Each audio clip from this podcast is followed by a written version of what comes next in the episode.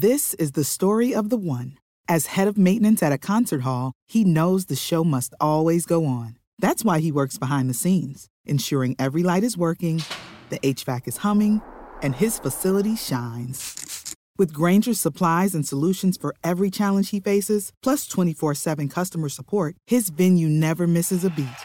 Call quickgranger.com or just stop by. Granger, for the ones who get it done.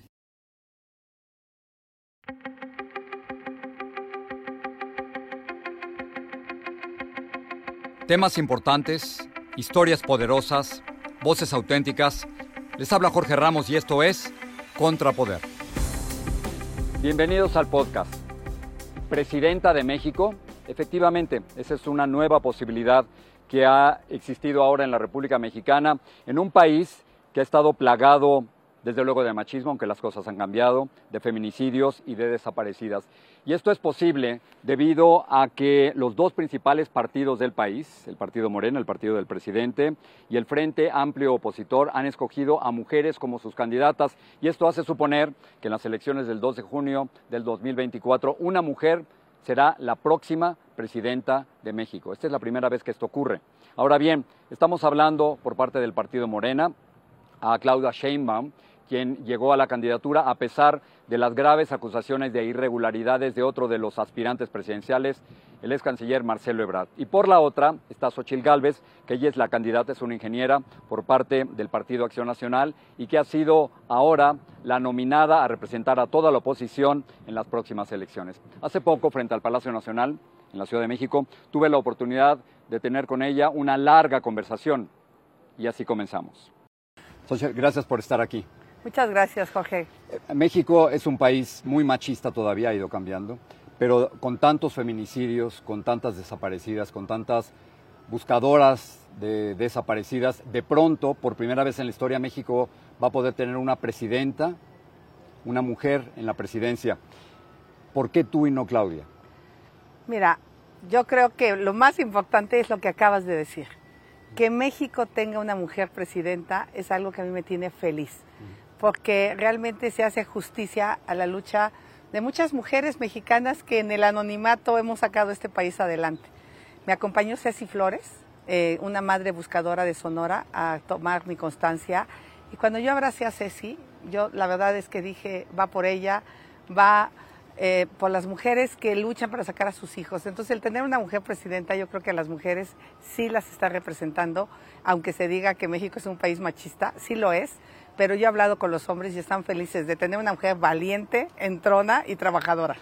Usted ha dicho que el presidente López Obrador es machista y que Sheinbaum va agarrada de la mano de él. La elección, por supuesto, es el, 2 de junio, pero para ganar es contra Claudia y contra el presidente. En este caso sí. O sea, contra los dos. En este caso, desafortunadamente, voy a enfrentar una elección de Estado.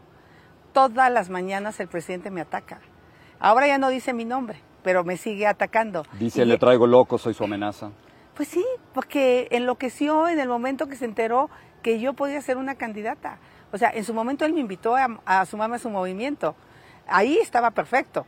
En el 2017 que Claudia visitó mi casa. El momento en que yo decido decir quiero, pues ahí entonces ya no le gustó y me empezó a atacar.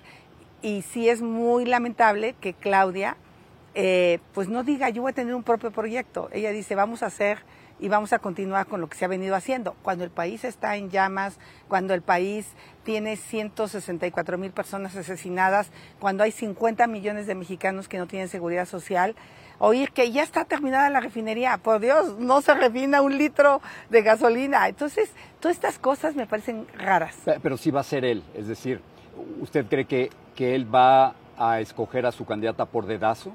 La escogió hace cuatro años. Por dedazo. Hace cuatro años él decidió quién de todos era y empezó a operar. Ve la cantidad de espectaculares, ve la cantidad de camiones, de bardas.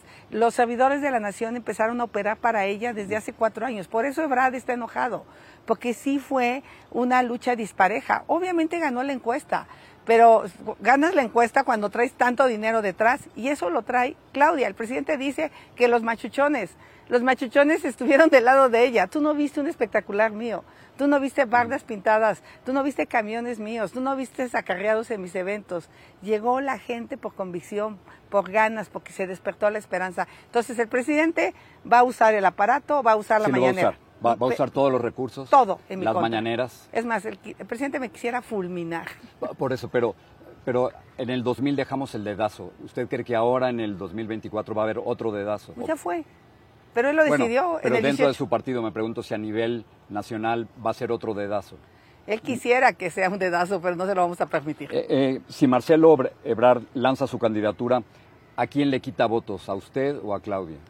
Antes de que yo apareciera, le quitaba al frente, eh, porque sentían que no había nadie y se conformaban con Marcelo. Hoy la gente está conmigo y creo que le quitará un poquito a Morena, sobre todo a los que tiene, pero ya no veo tan fácil que nos quite a nosotros, porque la gente está contenta con mi propuesta, porque en mí ven a una mujer que le entiende a los números, que le entiende al crecimiento económico, pero que su agenda de justicia social ha sido lo que ha marcado mi vida. Eh, la ley de trabajadoras del hogar fue una iniciativa mía, mi trabajo al lado de los pueblos indígenas tiene más de 30 años, entonces creo que reúno dos requisitos que la oposición sí estaba buscando, que es entenderle al crecimiento económico, pero también entenderle a la justicia social. Déjeme darle algunos números. El presidente lleva más de 150 mil asesinatos durante su gobierno, pero quizás uno de los puntos más débiles de su campaña es que usted todavía no tiene un plan de seguridad, un plan contra la violencia. Ya tengo una primera propuesta de saque. Son 164 mil personas asesinadas. Lo que necesitamos de entrada son tres cosas. Inteligencia, una cabeza que arme una estrategia de seguridad que va a estar basada en fortalecer policías municipales, que eso ya lo sabemos, policías estatales como la de Yucatán, que tiene el primer lugar en seguridad pública, Coahuila, que también tiene los primeros lugares, donde han trabajado con las policías, con la certificación, con apoyos económicos claros, vivienda, becas para los hijos. Esa es una estrategia que va a estar. más dinero para las policías. Más dinero para las policías, más inteligencia eh, más inteligencia artificial, eh, tecnología de punta para seguir y sobre todo hay que replantear la Guardia Nacional. La Guardia Nacional no está funcionando, no está resolviendo el problema. Necesitamos una Policía Nacional con mando civil. Eso ya está claro y dos cosas voy a plantear con Estados Unidos. Un acuerdo en materia de seguridad. No podemos seguir. ¿Pero va a dejar que los americanos se metan aquí? Vamos a hacer un acuerdo dejando claro qué hace cada quien. Pero es ilógico creer que no nos afecta lo que está pasando. Ellos tienen 107 mil personas ah, fallecidas por fentanilo y drogas por cada, eh, año. Eh, cada año. Nosotros tenemos 164 mil personas asesinadas. De aquí va el fentanilo hacia Estados Unidos, es una realidad, no hay que negarla, pero el dinero viene de allá hacia acá. Sí, pero no me queda claro si usted permitiría que agentes del gobierno de Estados Unidos operaran en México. Con reglas claras, de todas maneras. con reglas claras, sí. Con reglas claras, transparentes, qué hacen, cómo lo hacen, ¿Qué es, cuál es el tipo de cooperación, en qué nos van a apoyar. Vamos a certificar a nuestros policías al mismo nivel de todo Norteamérica. O sea, a mí me encantaría que el policía que esté en Canadá tenga el mismo nivel de certificación de policía mexicana. Pero usted ha seguido el debate en los Estados Unidos. Hay candidatos del Partido Republicano que quieren operaciones militares de Estados Unidos en México contra los carteles y contra el fentanilo. ¿Usted lo aceptaría? Pues es que le quiero decir que esas invasiones o tratar de atacar con misiles, pues no va a funcionar porque el fentanilo puede ir en pequeñas cajas de DHL y nadie las va a ver. O sea, la verdad es que yo creo que hay que ponernos serios, ponernos inteligentes y con propuestas claras, contundentes y no propuestas electoreras, porque eso suena bien para traer votos, pero eso no resuelve el problema. Usted es del mismo partido que el expresidente Felipe Calderón, el responsable de la guerra en contra del narco. Durante su gobierno murieron más de 100 mil personas. ¿Fue un mal presidente Felipe Calderón, lo puede decir? Tuvo una mala estrategia de seguridad. Yo me ¿Fue mal presidente? Eh, en materia económica no lo hizo mal.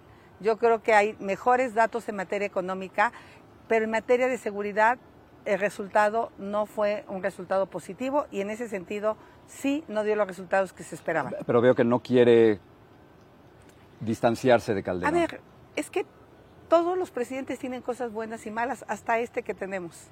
O sea, a mí me parece que es grave decir que todo está mal de una persona.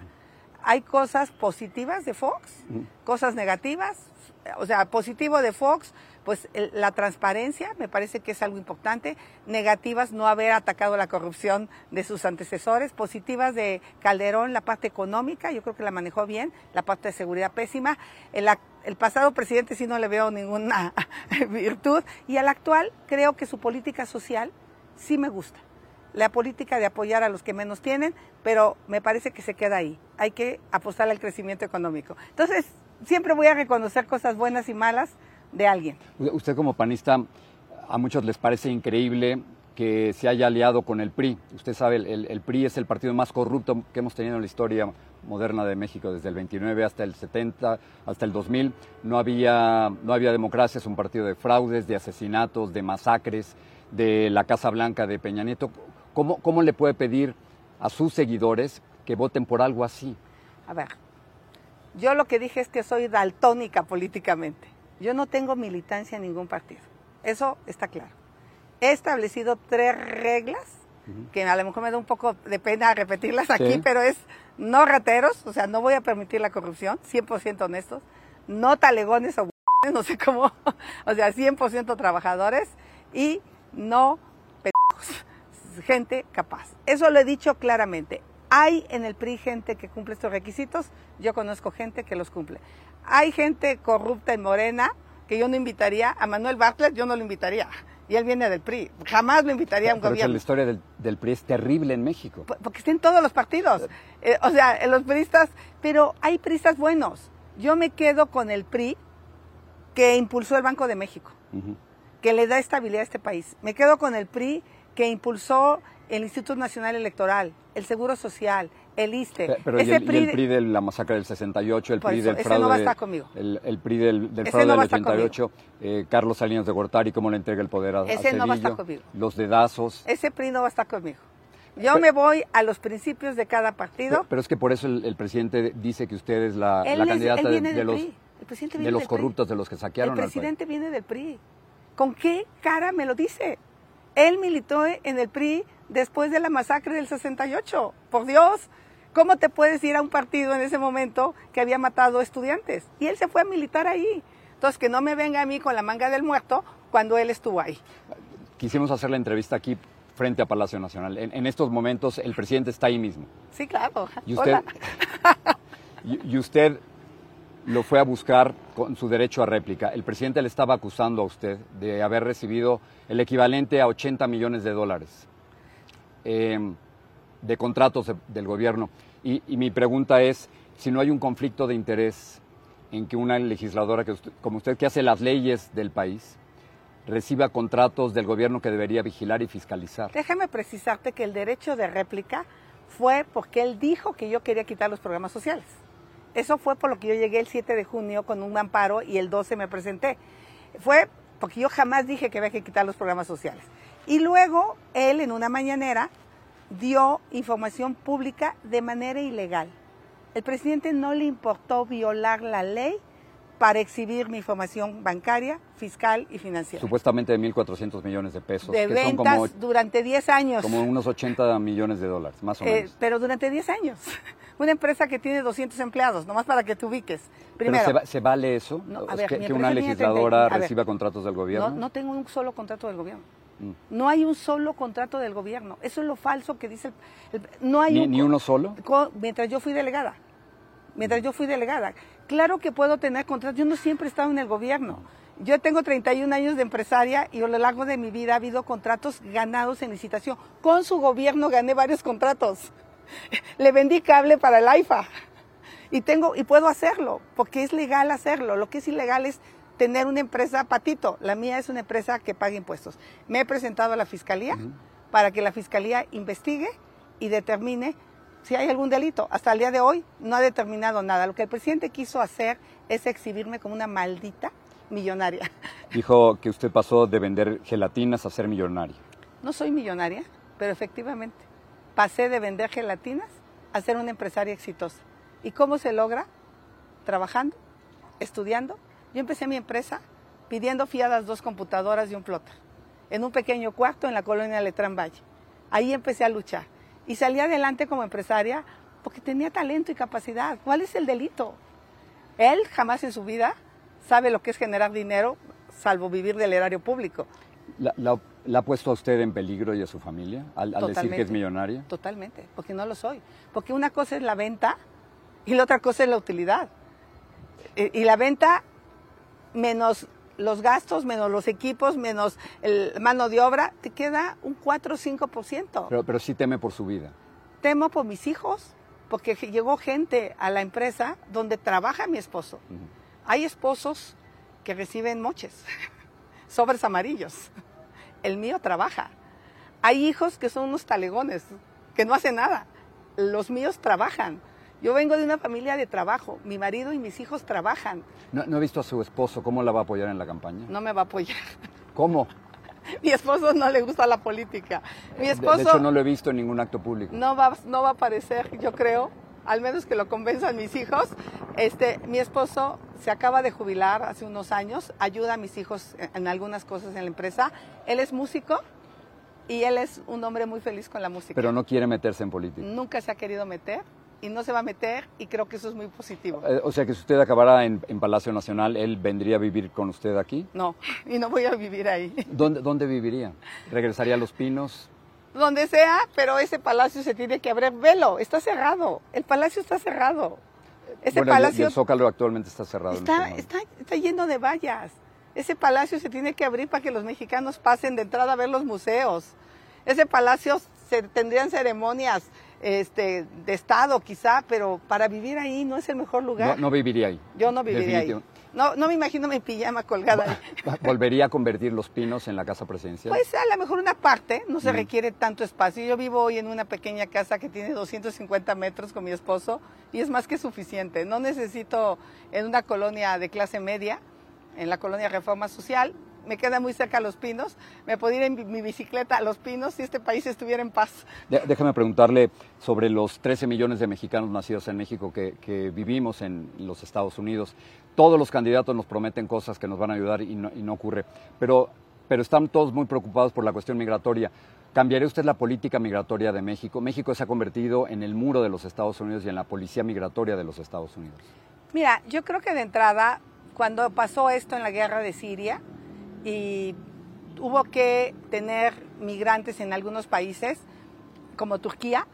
La Unión Europea apoyó a Turquía eh, con 6 mil millones de dólares para que los migrantes pudieran estar en unas condiciones razonables. Acabo de visitar los albergues de los migrantes centroamericanos, eh, eh, africanos, venezolanos que están viviendo en Tijuana.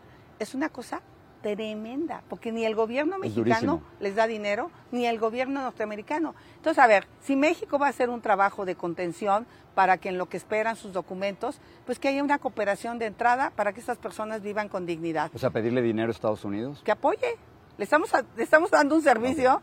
Lo, que, lo menos que tenemos que hacer es que esas personas vivan con dignidad. No pueden es vivir. terrible las condiciones. eso de entrada para mí sería el primer paso. Dos, yo creo que en México tenemos zonas de pleno empleo, donde hace falta mano de obra. ¿Por qué no buscar un acuerdo para que estas personas también puedan tener un empleo en México eh, razonablemente pagado? Pero sobre todo, el nearshoring es la gran oportunidad para que México crezca económicamente y dejen de ir migrantes mexicanos hacia Estados Unidos. O sea, creo que conmigo van a encontrar una mujer que le entiende a los números y le entiende al negocio. Lo que hace falta es crecer económicamente. México lo puede hacer, hay que resolver el tema de energía, hay que resolver el tema de certeza jurídica, el tema de infraestructura, eh, podemos mejorar la seguridad significativamente en algunas regiones y con eso, invirtiendo en capital humano, podríamos traer los empleos del nearshoring que tienen que ver con inteligencia artificial, con robótica, que tienen que ver con aeroespacial, con farmacéutica, con industria del entretenimiento, con electromovilidad. O sea, seamos buenos socios comerciales, pero la manera de parar la migración es generando riqueza en el país que migra. Hagamos infraestructura en Centroamérica, llevemos gas natural a Centroamérica para que también tenga crecimiento económico. O sea, hablemos y yo creo que sea Trump o Biden, les encantaría hablar con una mujer que no tiene dogmas, una mujer que sabe lo que es generar empleos y sabe cómo se generan. How's your English, by the way? Ma- More or less. Déjame terminar con un, pa- un par de cosas. Eh, ¿Usted es creyente, es católica? Muy católica. ¿Y cómo hace este balance con la decisión de la Corte Suprema de, de México de despenalizar el aborto? ¿Usted está a favor del aborto? Es que, a ver, es un derecho que lo tiene que ejercer quien lo quiere ejercer. A mí me gustaría que las mujeres que quieren tener sus hijos no lo hagan en las condiciones que hoy lo tienen. ¿Cómo juzgar a una mujer cuando no hay estancias infantiles, cuando no hay escuelas de tiempo completo, cuando sufren violencia y cuando no hay empleo? Pues obviamente el Estado tendría que aquellas mujeres que decidan tener a sus hijos no sea un tema y un drama tan doloroso como lo es hoy. El hombre se va, la abandona, no le da pensión alimenticia. La mujer, en este caso, como la Corte ha establecido, decide interrumpir su embarazo, es un derecho que la Corte ha establecido. Yo iría por una política de apoyar a las mujeres, no juzgar a las mujeres. A mí luego me, me tachan de pro abortista. O sea, a ver, yo no, yo no voy con esa bandera de haz esto. Yo creo que es una bandera de derechos y esas decisiones las toman las mujeres. Do- dos preguntas más. ¿Usted tendría un debate con Claudia Sheinbaum? Muchos. Si organizamos una en Univisión, ¿podría Me participar? encantaría. Muy bien, y, y termino con esto. ¿Es cierto que le va al Cruz Azul? Uy, sí. Creo que, que- Amo el creo que aquí, Azul. creo que aquí va a haber problemas. ¿Tú le vas a la América? A los Pumas. Ah, bueno, yo estudié en la UNAM y no me pude volver Puma, ¿eh? De acuerdo. Este, pero amo al Cruz Azul y me voy a morir yendo al Cruz Azul. Listo. Sergio, gracias por estar con nosotros. Gracias. Muchas gracias.